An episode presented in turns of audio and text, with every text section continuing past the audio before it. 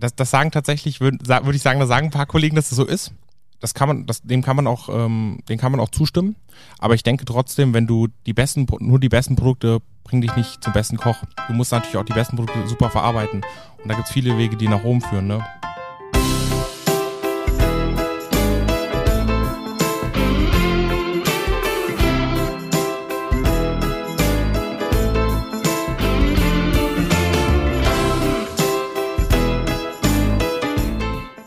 Herzlich willkommen bei The Flying Schlemmer, der Podcast-Talk mit Spitzenköchen von und mit Christian Rückert.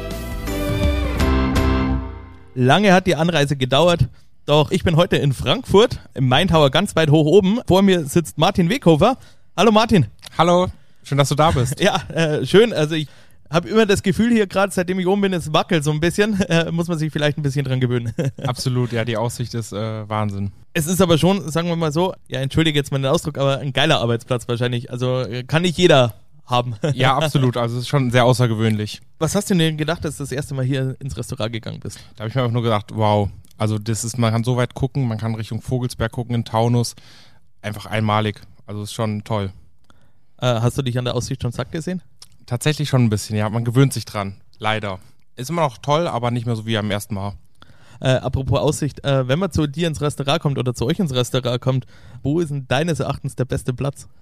Also ich würde eigentlich sagen, eigentlich sind alle Tische toll, weil ob man Richtung Küche guckt oder äh, Richtung äh, Waldstadion, also es gibt eigentlich, jeder Tisch ist am Fenster bei uns.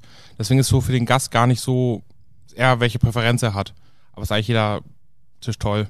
Also du willst jetzt nicht sagen, wenn man ein romantisches Dinner hat, ähm, dass man anruft und sagt, äh, reservier mir den besten Platz, dann äh, ja, kriegt er den, der frei ist wahrscheinlich. Ja, also wir haben öfters mal Leute, die schreiben, ja, wir würden gerne einen Fensterplatz haben. Aber dadurch, dass bei uns alle Tische am Fenster sind, ist die Frage eigentlich dann auch geklärt. Wir sitzen hier eigentlich auch äh, direkt im Restaurant. Ähm, ich glaube, da hinten ist der Flughafen, äh, vorne äh, das Fußballstadion. Richtig? Ja, genau, ja. Wie kommt man eigentlich an so eine Küchenchefstelle? Äh, bewerben? Gibt es ein Probekochen?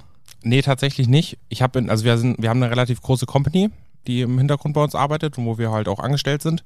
Und ähm, wir haben noch einen anderen Betrieb, wo ich davor gearbeitet habe und der, ähm, der damalige Direktor war für beides zuständig. Hat mich gefragt, ob ich das hier machen möchte. Als ihr ähm, ja hier quasi, oder als du hier angefangen hast, hat das Restaurant, glaube ich, noch keinen Stern gehabt? Nee, es war auch weit davon entfernt.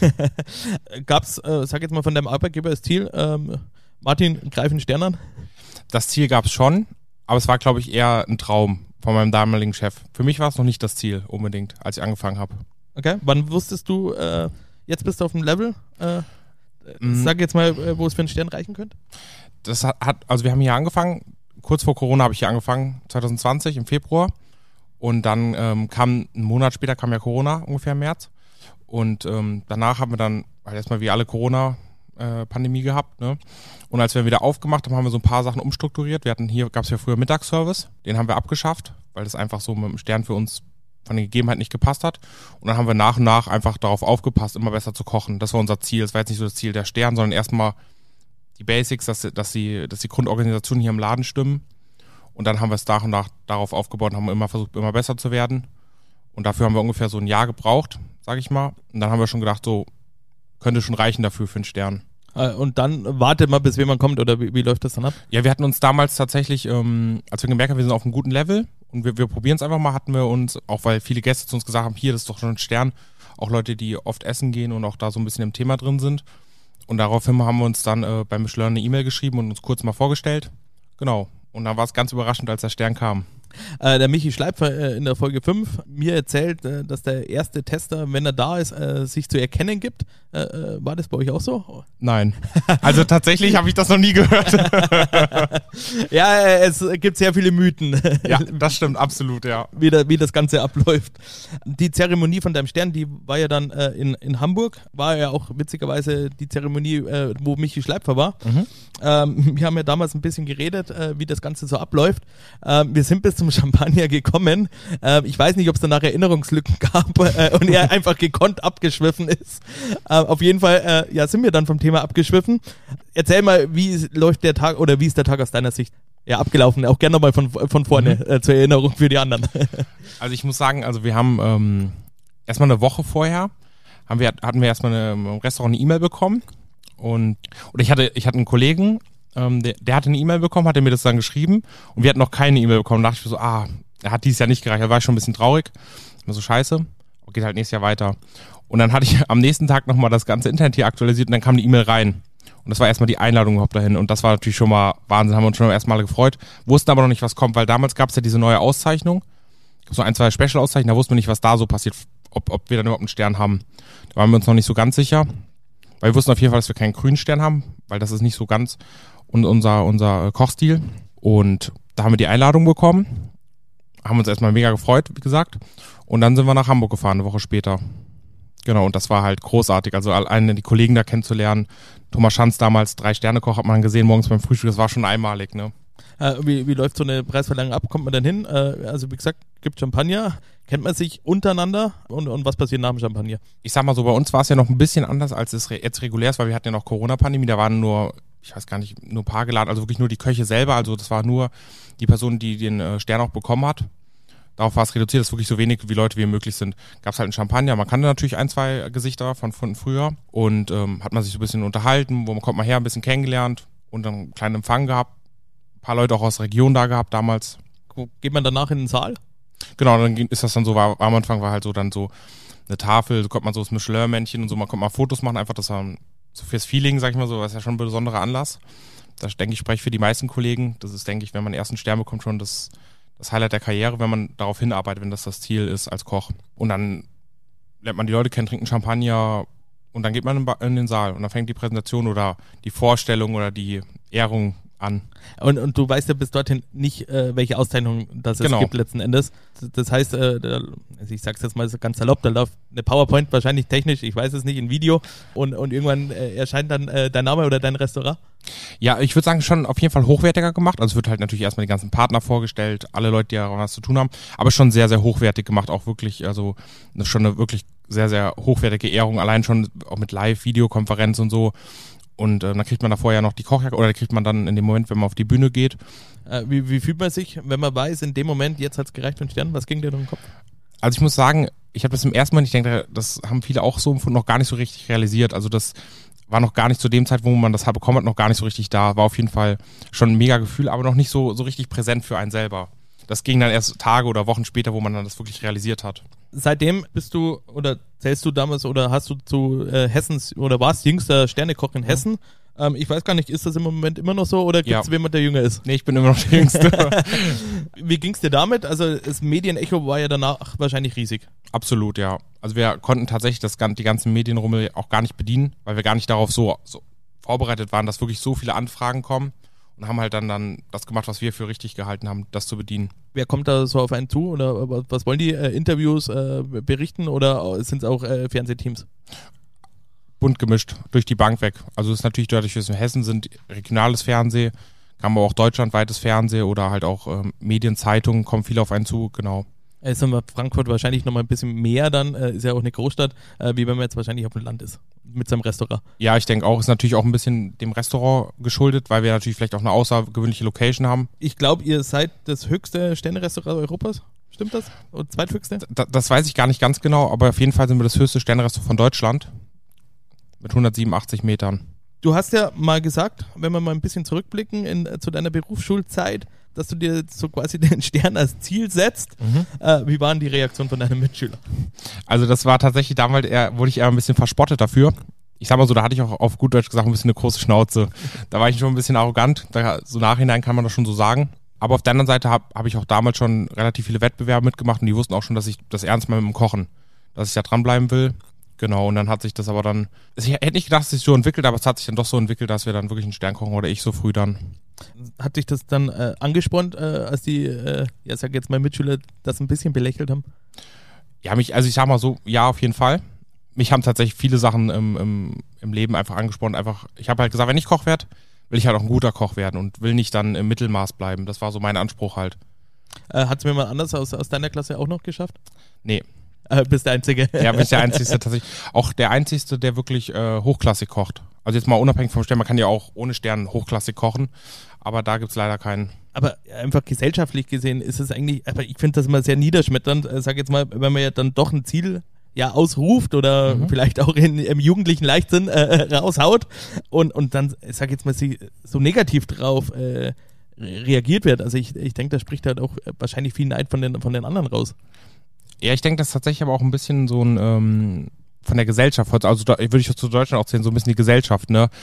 Aber ich denke, also ich bin der Meinung, also ich bin ganz klar der Meinung, nachdem, wie ich mein Leben so rückblickend, ich bin noch jung, aber so rückblickend sehe, denke ich, kann jeder seine Ziele erreichen, die er auch sich setzt. Und das finde ich, klar kann man da anfangen für belächelt werden, aber ich denke, das macht die Leute, die belächelt werden, nur eigentlich noch besser, weil die dann halt noch mehr den Weg gehen wollen, noch weiter sich äh, verbessern wollen dem, was sie machen. Gibt ja ganz verschiedene Beispiele. Äh, ich bin jetzt selber so ein Mensch, äh, ich sage immer, ich, ich setze mir einfach meistens oftmals bewusst auch zu hohe Ziele, Mhm. weil ich der Meinung bin, dass wenn ich mir jetzt ein Ziel stecke, das erreichbar wäre, ja klar, erreiche ich es und, und würde mich freuen. Ähm, aber wenn ich es mir von Haus auf höher äh, äh, setze, versuche ich ja trotzdem das zu erreichen. Wahrscheinlich komme ich dann aber auf Anhieb höher, wie das Ziel, wo ich mir davor gesetzt habe. Ähm, wie, wie gehst du damit um oder setzt du dir, sag jetzt mal, eher realistische Ziele oder dann, ja doch, hau einen raus und äh, eher unrealistisch und äh, ich strebe danach und äh, ja, werde am Ende vielleicht besser. Ja, also ich sag, ich sag mal so, also im, im, vor ein paar Jahren in der Berufsschule habe ich das äh, tatsächlich ein bisschen höher angesetzt, das Ziel. Das war für mich, um, um ganz ehrlich zu sein, das war damals nicht realistisch. Ich habe einfach damals eine gute Lehre gehabt, auch gute Sachen gelernt, aber da waren wir weit weg vom Stern. Habe ich mir ein bisschen weit, weit, weit über meinem Ziel damals gesetzt. Aber heute würde ich, äh, setze ich mir immer noch die Ziele sehr hoch, aber es ist natürlich, die, die, die Ziele zu erreichen wird, wird immer schwieriger. Deswegen setze ich mir die jetzt schon ein bisschen realistischer. Aber was sind so aktuelle Ziele von dir? Zweiter Stern? Ja. jüngster, äh, jüngster Sternekoch mit zwei Sternen. Ich glaube, äh, aktuell ist, ist in Hamburg. Äh, Äh, mit drei Sternen ist in Hamburg, so rum. Genau, und ähm, aktuell ist der äh, jüngste zwei Sterne der Niklas. Ähm, ich glaube mit 29 aktuell. Also das ist auf jeden Fall ein Ziel, aber erstmal möchte ich mich darauf fokussieren, dass wir ähm, unsere eigenen Kühnziel noch weiterentwickeln, dass wir da darauf, darauf uns entwickeln, dass es einfach besser wird. Und ich denke einfach für unsere Gäste kochen und natürlich dann auch dementsprechend uns dafür belohnen. Das ist unser Ziel. Aber auf jeden Fall ist ein zweiter Stern Ziel. Wäre gelogen, wenn ich sagen würde, wäre es nicht, ne? Äh, dein Vorbild äh, ist ja der niederländische äh, Koch äh, Sergio Herrmann. Äh, warum ausgerechnet er? Also er hat ja auch so eine beachtliche Karriere hingelegt. Also ohne Kochausbildung jetzt drei Sterne. Ja, ähm, also ich, ich finde einfach, was er für, für damalige Verhältnisse ge geschafft hat, auch einfach nochmal einen ganz anderen Stil in diese ganze Küchenkultur zu bekommen. Halt einfach dieses ein bisschen lockere, so ein bisschen rockmäßige. Das ist schon, das gefällt mir schon sehr gut, weil vorher war ja schon Sterne gab es sehr, sehr steif und er hat halt gezeigt, dass du auch ganz absolute Top-Gastronomie, ein bisschen lockere, coole Musik im Restaurant laufen hast und nicht nur diese steife, so, alle sage ich immer auf gut Deutsch, haben Stock im Arsch, ne? Und das fand ich, hat mir gut gefallen und deswegen ist es ein Vorbild und ich hab's leider damals noch nicht, da war ich noch ein bisschen jung für ins Oitzlös geschafft, habe ich nicht. Aber dafür, ich war schon ein, zwei Leben von ihm in einem aktuellen Essen und es hat mich einfach äh, fasziniert. Also vom Geschmack, das war schon Wahnsinn, ja. Verfolgst du, was er so tut? Äh, quasi auch, auch auf Social Media oder äh, hat- hattest du schon mal die Möglichkeit, ihn auch kennenzulernen? Ähm, kennengelernt habe ich noch nicht. Wir haben zwar schon so gesehen, als ich im Restaurant auch da essen war und so, aber ich äh, verfolge ihn mehr oder weniger ab und zu natürlich durch Instagram, aber es ist jetzt nicht so, dass er jetzt aktuell ist er kulinarisch halt, stellt er sich sehr breit auf, was ich sehr, sehr interessant finde. Aber es ist jetzt so, wie er aktuell diese Läden betreibt, ist jetzt nicht so mein Vorbild. Ich, ich liebe, wie die kochen, aber es ist nicht so, dass ich jetzt sage, das müssen wir auch so machen. Was gibt's dann, was du sagen würdest, dass du ja, dir von ihm abschaust? Ich würde eher sagen, dass es war früher, wo ich dann gesagt habe, einfach wie er, wie er, ich fand halt einfach, wo man, was ich einfach toll fand, war, wo er einfach gesagt hat, auf dem Höhepunkt, wie er das auch in seinem Film beschreibt oder in seiner Dokumentation über sich selber, wie er das halt beschreibt, dass er halt irgendwann das Restaurant auf der absoluten Topspitze verlässt und sich jetzt halt breit gastronomisch aufstellt. Das könnte ich mir tatsächlich für die Zukunft auch vorstellen. weil wir es gerade gehabt haben, äh, sehr viel Wissen kriegt man ja, sag jetzt mal, in der Berufsschule. Und äh, du hast ja, sag jetzt mal, auch noch, auch noch deine eigenen Ziele. Ähm, aber woher holt ihr oder holst du dir dann letztendlich das, das Wissen, äh, um, um aufs nächste Level zu kommen? Mhm, Also es ist bei uns so, also ich spreche mal an uns, weil ich spreche mal mein Team, wir Kochen ist für mich auch ein absoluter Teamsport. Und ich gehöre auch zu den Leuten, die es auch wirklich leben, weil ich bin ja auch jung. Und ähm, wir gehen es halt, wir gehen das anders. Bei uns gibt es nicht mehr diese große Kirchenhierarchie, wo nur mit sie und wir sind per Du alle und das ist bei uns ganz locker. Und wir arbeiten als Team zusammen. Klar habe ich natürlich Vorstellungen, wo ich sage, das würde ich gerne bei uns machen, das habe ich als Grundidee, aber bei uns kann jeder reinschmeißen, was er denkt. Auch jeder kann auch bei uns kochen und probieren, was er möchte. Und ich bin auch offen, wenn einem, wir, wir probieren viel aus zusammen, also das ist auf jeden Fall zu deiner Frage zu kommen. Äh, Wir probieren viel zusammen aus, versuchen Sachen, wir haben letztens mal ein Dessert mit Rotkohl äh, probiert und versuchen uns da so Ideen zu holen, einfach mal, indem man liest, sich beschäftigt, einfach mit der Saison geht, durch die Produkte. Äh, dann probieren wir viel aus als Team. Das ist würde ich so sagen der größte, der größte Punkt. Und dann beschäftigt man sich ja natürlich viel mit dem Kochen. Man liest mal ein Kochbuch. Das sind so die äh, Inspirationen, die wir eigentlich haben. Äh, Gibt es, äh, sag jetzt mal, Kochbücher, die du empfehlen könntest? Also zum einen, ich weiß ja, uns hören auch sehr viele äh, gelernte Köche zu, aber auch der eine oder andere Hobbykoch. Also ich habe tatsächlich, ich finde die äh, große Bandbreite faszinierend. Ich, es gibt natürlich ein, zwei wirklich, wenn wir jetzt im Thema sind, wirklich äh, auf, auf sehr, sehr hohem Niveau, zum Beispiel das äh, Fermentationsbuch vom Noma ist sehr, sehr gut. Das sind natürlich so Bücher, wo ich sage, die sind sehr gut. Aber es ganz, ganz, kommt natürlich immer darauf an, was man machen möchte, aber ich, wir gucken so die große Bandbreite. Kommen wir zu unserer neuen Kategorie. Da kommt ja immer zwischendrin. Ähm, ich habe es dir vorher einmal kurz vorgestellt, weil du kanntest sie äh, noch nicht. Das ist ja unsere Cheffrage. Mhm. Das heißt, äh, mein vorheriger Gast oder äh, einer meiner vorherigen Gäste äh, hat eine Frage aufgenommen. Die Frage äh, für dich äh, kommt von Nathalie Leblanc mhm. äh, aus München. Äh, kennt ihr euch? Immer, Perso die, immer die Frage äh, vorneweg, ja. Genau, kennt ihr euch? Persönlich kennen wir uns nicht. Ähm, hast du schon mal von ihr gelesen, äh, gehört? Äh, gehört schon, ja. Sie, äh, ich war bei ihr zur Aufnahme. Sie hat eine Frage für dich aufgenommen. Ich habe sie mit dabei. Mhm. Ähm, ich kann den Knopf drücken und dann stellt sie die Frage am besten selber. Hör mal rein. So, äh, lieber Martin, äh, mich würde interessieren, wie du selber deinen Küchenstil beschreiben würdest. Das ist erstmal, Nathalie, eine sehr schöne Frage. Also unseren Küchenstil würde ich als ähm, Produktküche beschreiben, aber nicht nur Produkt, sondern einfach, wir kaufen sehr, sehr gute Produkte ein, mit ähm, weltoffen. Wir tun es halt, ich möchte mir eigentlich nicht so festschreiben, was wir kochen. Eine Zeit lang haben wir gesagt, wir kochen asiatisch. Aber ich bin eher der Meinung, wir kochen weltoffen und wir, kau wir kaufen das, worauf wir Bock haben, in sehr, sehr guter Qualität. Also das Produkt ist für uns das Wichtigste. Und dann aber mit Aromen, die wir einfach gerne essen oder die mir gut schmecken. Und dann aber, eine, wir haben eine sehr leichte Küche. Wir arbeiten wenig mit Kohlenhydraten zusammen. Viel Zitrus, also bei uns sind Zitrusfrüchte. Wir kriegen frische Yuzus aus Japan, Bergamotten aus Spanien. Das ist mir wichtig. Ähm, genau, äh, setze ich mal gleich weiter an äh, bei, bei der Frage von der, von der Nathalie. Du hast es gerade gesagt, in eurem Restaurant äh, verwendet ihr auch nur die allerbesten Produkte. Ähm, ihr habt ja auch beispielsweise handgetauchte äh, Muscheln ähm, und die Regionalität steht bei euch nicht so im Fokus. Äh, warum habt ihr euch für, für den Schwerpunkt entschieden? Wir kaufen Regionalprodukte, wenn sie für uns in der Qualität sind, die wir brauchen, dann entscheiden wir uns dafür. Aber für uns einfach, wir sind eine internationale Stadt und es passt halt auch zum Tower, zum Restaurant. Die Gäste, die hierher kommen, wünschen sich das auch, dass wir einfach wirklich die besten Produkte bekommen und dann halt von überall, das passt halt zu der Stadt. Wir haben viele internationale Gäste, die von überall kommen Genau, und da wollen wir halt das Beste servieren, was wir, was wir für uns das Beste äh, erachten. Ist es äh, am Ende des Tages leichter, mit dem, äh, sag jetzt mal, besten Produkten äh, zu kochen? Das, das sagen tatsächlich, würde würd ich sagen, da sagen ein paar Kollegen, dass es so ist. Das kann man, das, dem kann man auch, ähm, dem kann man auch zustimmen. Aber ich denke trotzdem, wenn du die besten, nur die besten Produkte bringen dich nicht zum besten Koch. Du musst natürlich auch die besten Produkte super verarbeiten. Und da gibt's viele Wege, die nach Rom führen. Ne? Deswegen also würde ich nicht ganz so unterschreiben. Ist auf jeden Fall ein Vorteil. Aber es kommt natürlich auch, also im Endeffekt kochen wir ja für den Gast, ne? Und der Gast entscheidet ja dann, ob ihm das bessere Produkt auch einfach besser schmeckt, ne? Was ist denn für dich so das anspruchsvollste Lebensmittel, äh, um es zu, äh, zuzubereiten und wieso? Das ist eine sehr gute Frage. Also ich finde tatsächlich, ganz viele Lebensmittel sind anspruchsvoll zuzubereiten, wenn man nicht weiß, wie es geht. Und auch wenn man weiß, wie es geht, ist es natürlich so, dass wenn man es bestmöglich machen will, ist es vieles schwer.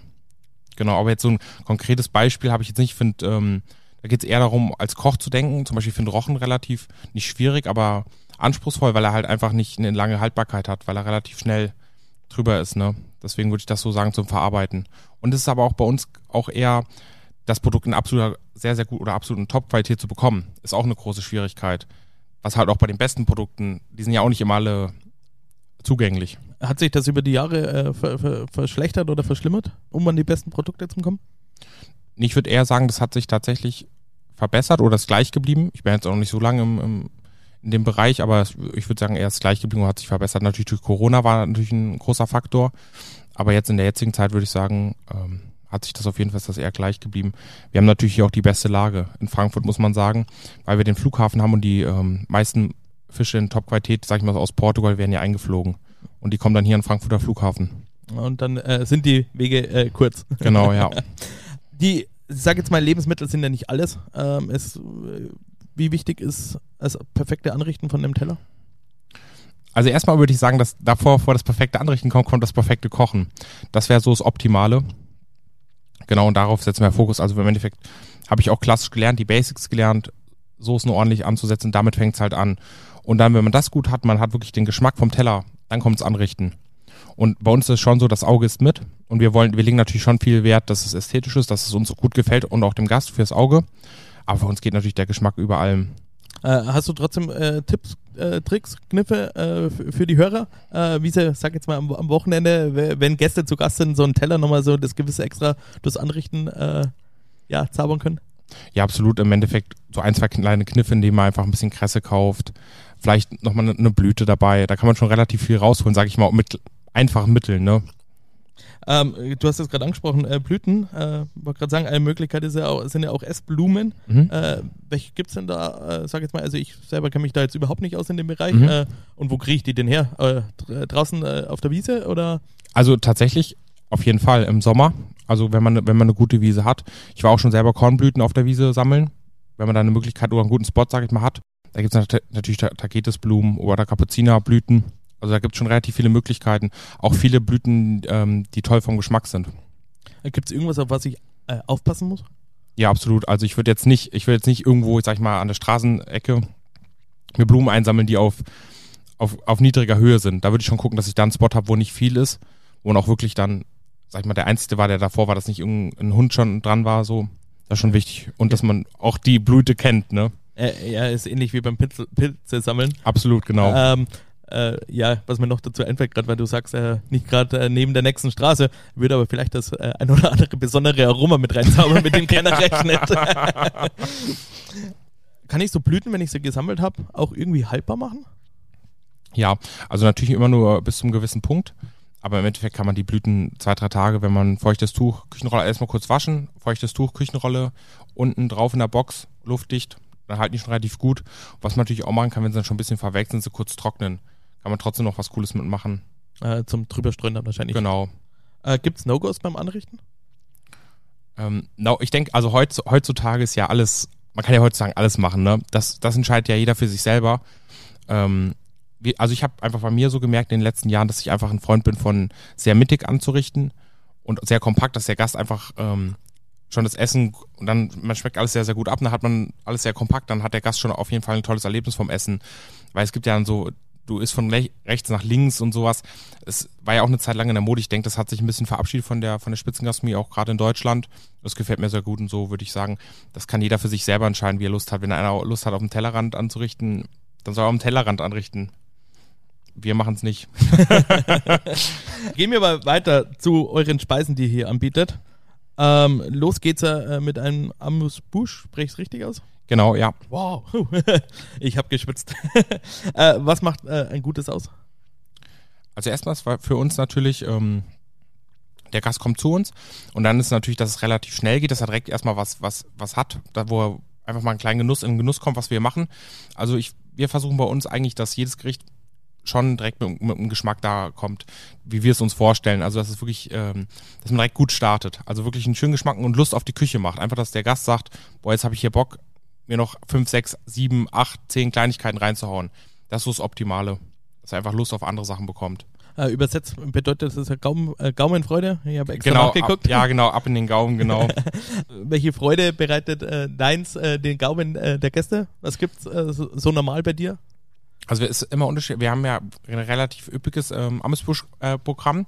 Wir beginnen erstmal mit einem Tartlet, mit Makrele, mit Holzmakrele und Yuzu Kojo und ein bisschen Gurke und Miyoga. So, also wirklich schon so, auch geht schon ein bisschen ins Japanische, sehr puristisch, aber direkt viel gutes Produkt. Also die Makrele ist auf jeden Fall der Star auf dem Teller. Und das ist natürlich eine Top-Fischqualität, ein bisschen, ein bisschen Schärfe dabei, ein bisschen Frische von der Ingwerblüte, vom Yoga. Und dann gibt es noch einen Hummer, Hummerkörbchen mit bretonischem Hummer. Kriegen wir auch aus Frankreich, also in absoluter Top-Qualität. Und den gibt es aktuell mit Fenchel und Kombu, zweierlei. Genau. Und dann geht es bei uns weiter. In der Regel machen, haben wir eine Irish Moor Nummer zwei. Die kaufe ich einfach, weil ich finde die von der Qualität toll. Ich mag, ich mag die, ist schön fleischig, einen schönen Geschmack. Die gibt es akt aktuell mit einem Sojasud und Mandarine und Ingwer. So einfach nochmal so um den Gaumen ein bisschen ähm, zu kitzeln. Und dann servieren wir unser ähm, drittes oder viertes Amesbusch, wie man es sehen möchte, nochmal ein Tellergericht. Da haben wir Bergamotte. Haben wir auch frisch, nehmen wir frische Zesten, haben wir ein Sorbet und noch ähm, Eismeerforelle, zweierlei mit äh, Gurken, mit Gurke. Wenn ein Amuse Bouche nicht funktioniert, sag jetzt mal als sehr leckerer Einstieg, äh, hat man dann äh, beim Gast schon verspielt? Also ich, ich denke, ähm, also eigentlich alles, was wir servieren, probieren wir vorher und finden, befinden wir für gut. Also wir würden nicht servieren, was wir nicht gut finden. Aber ich denke, es trifft, natürlich kann man nicht jeden Geschmack treffen. Es gibt halt manche Gäste, denen schmeckt das eine mehr und das andere weniger. Ich denke aber, wenn der Gast dann einfach, ich, also ich hoffe, dass, dass ihm das Amüsbus nicht so schlecht schmeckt, dass für ihn der Abend gelaufen ist. Und sonst denke ich, kommt hoffentlich ein anderes Gericht, was ihn mehr überzeugt. äh, ein Gericht von deiner letzten Karte ähm, ist ein Gericht mit Taube. Genau. Äh, was macht äh, eine Taube so besonders? Also im Endeffekt kau äh, kaufen wir halt wirklich die, die wachsen halt wirklich in, in Frankreich in einem kleinen Betrieb auf. Die werden halt wirklich auch einzeln gefüttert, also die sind nicht in der, nicht in der Stallhaltung, sondern wirklich Freiland. Die laufen da rum, haben wirklich Zeit zu, zu wachsen, natürlich. Und ähm, da versuchen wir auch wirklich eine sehr, sehr gute Größe zu kaufen. Also kaufen wir, sag ich mal, 650 plus Tauben. Die sind schon sehr fleischig. Das ist so das Optimale. Und dann tun wir sie noch reifen lassen bei uns. Und dann garen wir sie am Knochen. Oder an der Karkasse, wie man so schön sagt. Ich habe sie früher mal am sous gemacht. Aber ich muss sagen, ich finde einfach am, am Knochen gereiftes, also gegartes Fleisch, das ist einfach was anderes. Das ist ein viel schönerer Geschmack. Und das macht es für mich tatsächlich aus, genau bei der Taube. Und dann schön kross gebraten. Dann machen wir aus der Keule noch eine schöne Praline. Ist, ist, es, ist eine Taube feiner äh, jetzt im äh, Vergleich zu den anderen äh, Geflügelarten? ja, es ist halt, ich würde sagen, ein bisschen fleischiger. Also so ein bisschen mehr, mehr, ein bisschen mehr Fleischgeschmack, ein bisschen eisenhaft, eisenhaltiger. Aber das ist natürlich auch persönliche Präferenzen. Es gibt Leute, die finden Taube unglaublich toll. Und dann gibt es aber auch Gäste, die sagen, mit denen ich mich so unterhalte, so Taube ist jetzt nicht so den ihr Geschmack, die essen lieber eine Wachtel oder ein Perlhuhn. Gibt's, ist eigentlich einfach persönliche Präferenz, ne?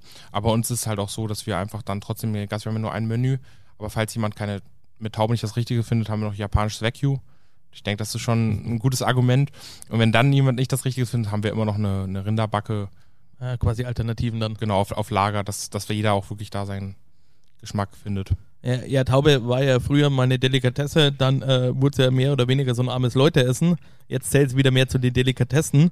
Äh, wenn ich als Privatperson äh, mal daheim eine Taube äh, kochen wollen würde, weißt du, wo, wo man sowas herkriegt? Ja, weiß ich. Und ich könnte das auch übernehmen für dich, dass du das bekommst. Bricht nochmal nach, äh, für eine Reise nach Frankfurt. genau. Jetzt werfen wir immer noch einen Blick aufs Dessert. Ähm, was hast du derzeit, äh, da äh, derzeit äh, auf deiner Karte beziehungsweise in der Pipe stehen? Wir haben jetzt aktuell ähm, geröstete Pistazie mit äh, Koshikari-Reis. Das ist ein japanischer Reis für Sushi. Den machen wir so ein bisschen im Milchreis-Style, sag ich mal. Und dann haben wir dazu noch ähm, ein bisschen Kaki. Und äh, das haben wir auch, wir haben relativ lange jetzt ein Dessert entwickelt, wo wir sagen, das war für uns gepasst. Wie gesagt, wir haben viele Versuche gebraucht. Wir hatten mal mit Rotkohl experimentiert, aber es hat uns alles nicht so ge gefallen. Und jetzt haben wir halt gesagt, wir machen, machen, machen Dessert mit Reis. Und aber den rösten wir. Also es ist ein gerösteter Reis, also machen wir auch ein geröstetes Reis-Kokoseis. Haben wir den Reis schön rösten in der Pfanne, so ein paar verschiedene Sachen ausprobiert. Und dann mit, auch mit gerösteter Pistazie, dass wir einfach ähm, auch ein bisschen Salzigkeit haben. Weil ich mag, wenn Dessert auch frisch, also bei uns sind ist ja eine, wir haben wie gesagt eine frische Küche und eine leichte Küche. Da mag ich schon, wenn es leicht ist, aber ich mag auch, wenn ein bisschen Salz, also wenn es nicht zu süß ist. Das würde ich sagen, unterscheidet uns auch von, der, von der Patisserie. So im klassischen Sinne oder Konditorei, wo alles sehr viel mit Zucker abgeschmeckt ist. Und wir schmecken relativ viel, relativ salzig, sage ich mal, ab. Aber schon im, im normalen Rahmen. Und aber auch immer mit einer gewissen Säure. Und wir arbeiten nicht mit weißem Zucker. Also wir arbeiten viel mit Muscovado-Zucker, Palmzucker, dass es einfach nicht zu süß wird. Ähm, hast du da eine, äh, Patis äh, eine, eine Patissier, Patissier? Patissier, genau. ja, ja, schwierig heute mit den Wörtern. Äh, hast du ein Patissier dann in genau. deiner Küche oder machst du das? Nee, ich habe ein Patissier, also eine weibliche Patissiere. Okay. Genau, die Anna-Sophie. Grüße gehen raus. äh, was macht eine äh, gute Patissiere raus? Im Endeffekt, ich denke das gleiche wie, wie einen guten Küchenchef, dass man einfach, ich denke, da, dass man einfach sein Handwerk gut kann. Und sie ist auch Konditormeisterin, also sie kann ihr Handwerk, hat das auch wirklich gut gelernt in Heidelberg. Und dann geht es natürlich darum, dass man sich auch einfach als Patissier weiterentwickeln möchte. Dass man, dass man Sachen ausprobiert, dass man harmonische Dessert macht, dass man den Gast überrascht, vielleicht auch einfach auch mal was Neues zu machen. Und dann genauso gibt es ja auch im Hintergrund noch Sachen, die wichtig sind. Team und, und ob, ähm, organisatorische Sachen sind auch wichtig. Das, das finde ich ist wirklich wichtig, wenn man eine Chefpatissier in einem Laden ist, dass man da einfach das gesamte Paket abdeckt. Martin, jetzt musst du mir einmal helfen. ich habe mit Nathalie äh, gesprochen, ihr habt es alle gehört. Äh, bei mir stand Dashi auf dem Programm, Wochenende. Mhm. Erst einmal selber probieren. Ja, auf was kommt es denn an? Ich habe immer das Problem, ich probiere, also ich koche es natürlich und am Ende des Tages weiß ich nicht, passt oder passt nicht. Mhm. Äh, wie würdest du es machen? Oder äh, arbeitest du ja auch mit Dashis? Fragen wir mal so. Zuerst, äh, ob du überhaupt der richtige Experte für mich da bist, aber äh, glaub schon. Aber auf was kommt es an? Also ich hoffe doch, dass ich deine Frage richtig beantworten kann. Ähm, Im Endeffekt kommt es darauf erstmal darauf an, wofür du es verwendest. Also wenn, je nachdem wie du halt einen Dashi kochst. Also es gibt ja Dashis, sag ich mal, für einen, für einen Eierstich. Den würde ich vielleicht ein bisschen kräftiger abschmecken. Und dann gibt es auch Dashis, wenn du es als Suppe, vielleicht ein bisschen milder. Das ist erstmal so die Grundvoraussetzung, für, für was du den, ähm, den Dashi brauchst. Und dann im Endeffekt ist wichtig, dass man halt gute Produkte hat. Das ist, wie, ist eigentlich das A und O in der Küche, dass man gute Produkte hat. Heißt guten, gute äh, Bonito-Flocken, gute Kombo-Alge. Genau. Und dann gibt's natürlich auch in, immer individuelle Rezepte, ne? Also wenn du es jetzt richtig klassisch japanisch kochst, oder kochst du es in so ein bisschen in deinem Style, wenn, wir machen zum Beispiel ein bisschen Ingwer noch mit rein. Das kommt ganz individuell drauf an. Aber ich würde halt relativ wenig Produkt nehmen oder relativ wenig Flüssigkeit, nicht so viel Flüssigkeit und dann relativ viel Produkt, dass du halt einen guten Geschmack in die Brühe bekommst. Das wäre mir wichtig. Okay. Äh, was, was kann ich denn, äh, also wenn ich die Brühe dann fertig habe, was kann ich denn Einfaches ähm, daheim draus zaubern? Hast du da irgendeine Idee für, für mich und, und auch, für, auch für die Hörer? Also ich finde tatsächlich was, was Einfaches, was auch, wo ich sage, dass eine Dashi, Dashi Brühe als Grundbasis toll ist, wenn du daraus dann halt mit einem ganz normalen, ähm, eine ganz normale ähm, Bechamel, äh, nicht Bechamel, ähm, kleiner Versprecher, eine schöne Beurre Blanc kost und dann ein schönes Stück Fisch dazu, kaufst eine sehr gute Qualität vom Fisch, brätst das schön, dazu die Soße, machst noch ein Kartoffelpüree oder so dabei. Da finde ich, hast du schon viel richtig gemacht, hast dann schön den schönen Umami durch den durch Bonito-Flocken. Könntest du auch nochmal im Gericht mit einarbeiten durch die Kombo-Alge. Das finde ich zum Beispiel eine tolle Sache. Oder wie gesagt, zum Eierstich. Machst einen schönen Eierstich. Gibt ja ganz verschiedene Varianten so. Oder servierst die Dashi einfach als Suppe. Mit ein bisschen Einlage, wäre auch wunderbar. Äh, welche Einlage kann man alles verwenden? was du eigentlich gerne isst, wenn man ganz ehrlich ist. Also was du für richtig hältst. Also ich würde zum Beispiel ein bisschen Edamame rein, aber das ist ganz persönlicher Geschmack. Aber auf jeden Fall ein bisschen Einlage. Da kannst du ein bisschen spielen. Äh, ich werde es auf jeden Fall wieder äh, ausprobieren und euch auch auf dem Laufenden halten, äh, wie so meine Dashi-Geschichte weitergeht. Ich bin, ich bin gespannt. In deinen Gedanken ist ja auch immer, soweit ich weiß, der Wunsch, irgendwann mal einen eigenen Imbiss zu eröffnen. Äh, warum ist das denn so? Weil es ist ja eigentlich das krasse Gegenteil zu dem, was du jetzt machst. Mm, ich würde die Frage tatsächlich ein bisschen umformulieren. Okay. Das war auch in dem jugendlichen Leichtsinn. Damals ich gesagt habe, ich möchte einen Imbiss aufmachen. Also mein Ziel ist auf jeden Fall, ich möchte erstmal noch, also in der absoluten Top, absoluten Top-Liga weiterkochen oder noch mehr weiterkochen. Das ist mein, erstmal mein erstes Ziel. Äh, und dann ist aber mein Ziel, mich wie gesagt breiter ein bisschen aufzustellen. Und da könnte ich mir vorstellen, tatsächlich schon sowas aufzumachen. Aber natürlich jetzt nicht so klassisch, wie man denkt, Imbiss, Currywurst. Kann auch richtig geil sein, aber schon so mit einem Martin Weghofer Twist. Und aber da würde ich auch nicht selber stehen, wenn ich ganz ehrlich bin. Also das würde ich würde das gerne aufmachen und würde würde auch hat auch gewisse Ideen zu. Aber ich will jetzt nicht dann ähm, nur in dem, in dem Imbiss stehen. Das muss ich ganz ehrlich sagen. Aber ich finde diese diese Sache klar Sterne wird immer so durch den Stern ist natürlich das ist großartig als Koch als eine tolle Auszeichnung.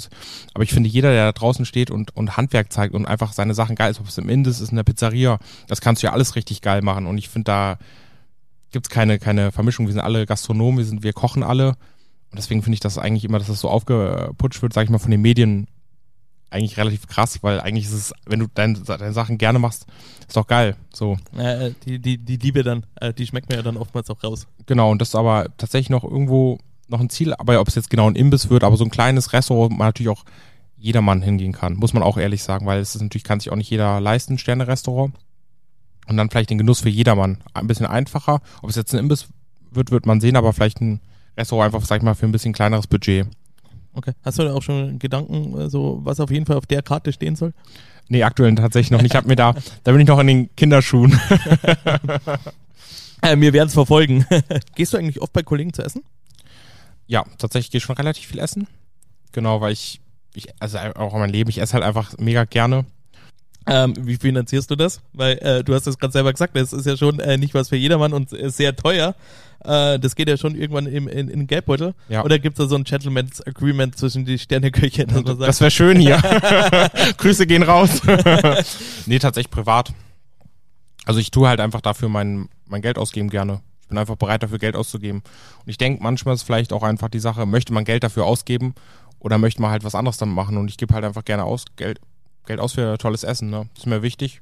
Ich esse das gerne, das ist mein Hobby halt, ne? Ja, ich, ich sag selber immer, äh, lieber äh, zehnmal äh, weniger zum, zum äh, Italiener und zum Griechen. Äh, also zumindest zu denen, die äh, es ist schon immer ein bisschen auch Bashing da von mir. ja, aber es gibt halt einfach sehr viele, äh, sag jetzt mal, oder die meinen, ich kann, oder ich sage immer, Italiener und Grieche meint mittlerweile jeder kochen zu können. Äh, natürlich gibt es auch diejenigen, die es richtig drauf haben und äh, da auch sehr gute Qualität anbieten. Aber lieber zehnmal weniger äh, zu denen, die meinen, sie können es auch Ja. äh, und nicht die Qualität haben und, und lieber einmal ordentlich und vernünftig essen. sehe ich tatsächlich auch so. Also ich, da bin ich auch ganz klar der Meinung, dass du, wie du es gesagt hast, also du kannst halt auch Trüffelpasta essen mal hinterher, gibt's auch wirklich sehr, sehr gute, aber du kriegst halt auch oft einfach nicht so geile Qualität und bezahlst trotzdem viel Geld dafür und dann lieber dreimal weniger essen gehen, dann dafür wirklich mal, wo Leute halt wirklich, wirklich viel Zeit dafür investieren. Kann ich jedem raten. Äh, auf was achtest du, wenn du, äh, sag jetzt mal, zum Essen gehst?